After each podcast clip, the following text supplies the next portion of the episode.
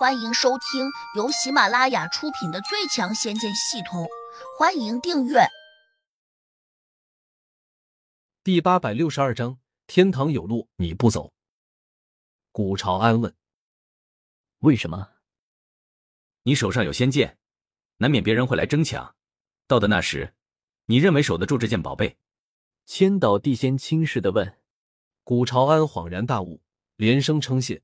一边又缓缓的往后退走，另一边江哥有些着急，这下被两个地仙盯上了，可不是什么好事。他眼珠子飞快的转了两圈，随即走了过去。他和古朝安几乎擦身而过，后者低声吐出四个字：“小心为妙。”百狐地仙冷冷的盯着江格问：“你一直跟着古朝安，有什么居心？”江哥打着哈哈说。我没有什么不良想法，我只是好奇心太重了。好奇心，很好。那你告诉我们，你都看见了什么？百狐帝仙又问。江哥陪着笑脸说：“我什么都没有看见。”真的？那你可看见了这个花瓶？百狐帝仙沉声问。这。江格有些紧张。你一定知道，这花瓶里面都装着什么吧？百狐帝仙又漠视着江格问。江格心里有些慌乱，表面却摇头说：“我什么也不知道。”那好，我告诉你，这里面装着一个美女。百狐帝仙继续说。江格的神色微微一变，立刻想到了胡飞，心里越发有些着急。自己刚才已经给胡杨发了消息，为何他还不来？难道他以为自己在说假话吗？这个美女想必是你认识的，所以你才会这么紧张，对不对？百狐帝仙冷笑道：“我……”江格不敢承认，只能装傻，这样才能继续拖延时间。他必须坚持到胡杨赶过来，那样自己才不会被他们修理。同时。还能把胡飞从他们的手上抢回来。天堂有路你不走，地狱无门你偏要跟进来，说吧，想怎么死？百狐帝仙冷冷的问。江阁一惊，忙说：“大哥，我和你们无怨无仇，你这是和我开玩笑吧？”玩笑，是，你看见了不该看的，所以不得不死。百狐帝仙冷道：“我什么也没有看见，我只是好奇心重了一点。两位大哥，你还是放了我吧。”江哥只得求情，因为他从百狐帝仙的眼中看见了满满的杀意。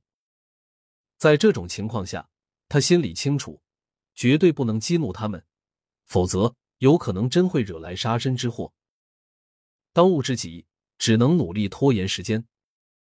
千岛地仙在旁边催促道：“百狐，别和他啰嗦，我们还得回去交差。”百狐地仙点了下头，手掌摊开，上面立刻幻化出来一把亮光闪闪的弯刀。江格慌忙说：“你们最好别碰我，我师傅很快就会过来，他会找你们报仇的。”百狐地仙鄙视的看着江格问：“你师傅是谁？”我师傅是胡杨，也许你们没有听过他的名字，但他真的很厉害。虽然你们是地仙，但你们未必打得过他。江哥一口气往下说，只想一直坚持到胡杨过来。百湖地仙和千岛地仙一争，齐声问：“你师傅叫什么名字？”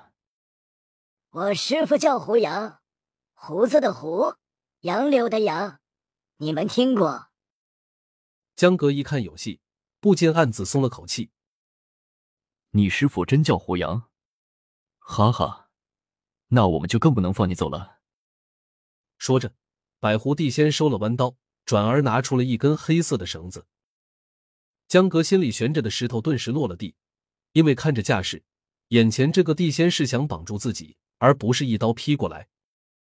被人抓回去还有活命的机会，总比被他一刀断头好。既然你们认识我师傅，那就恳求两位不要为难在下。江格挺起腰杆，心里已经不那么担心了。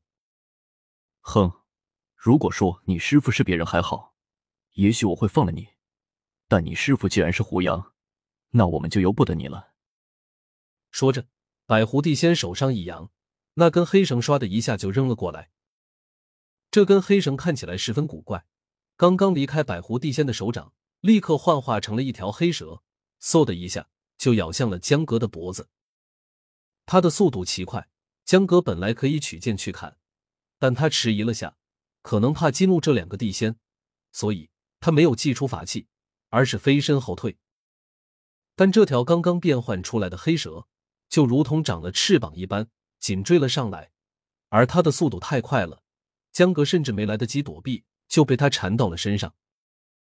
他以为黑蛇会咬人，哪知这条怪蛇压根只是做出了撕咬的动作，而没有真咬下来。而且它瞬间暴涨到十几米长，飞快的缠在了江格的手臂，在下一刻，它已经收紧了。依旧化作了一条绳子，江格有点惊慌失措。刚才显然是大意了，竟然真把它当成了蛇来对待。这下再没有后悔药吃，他已经被捆得像个粽子似的，奋力挣扎却完全挣脱不了。那绳子也很奇怪，江格挣扎的越厉害，他就收的越紧，以至于片刻功夫后，江格就感到有些窒息，体内法力再也跟不上来，随之便砰的落到地上。动弹不了了。百狐帝仙哼了声，说：“割草楼兔子，这还真是两不误啊！”哈哈哈。千岛地仙瞅着江阁，猜疑道：“百狐，这小老儿一把年龄了，你说他真是胡杨的徒弟吗？”百狐帝仙一怔，说：“对，我刚才没反应过来，现在倒是有几分怀疑。他恐怕是想假借胡杨的名号。”来吓唬我们，这种人最可恶。难道他知道我们打不过胡杨？千岛地仙小声说：“有可能在这之前，他躲在暗处，发现了我们的糗事。”百狐帝先咬牙说：“既然如此，那还留着他做什么？可万一他真是胡杨的徒弟呢？我们岂不是就新增了一个筹码？他是不是胡杨的徒弟，不由他说了算。”我们可以问洛大人。本集已播讲完毕，请订阅专辑，下集精彩继续。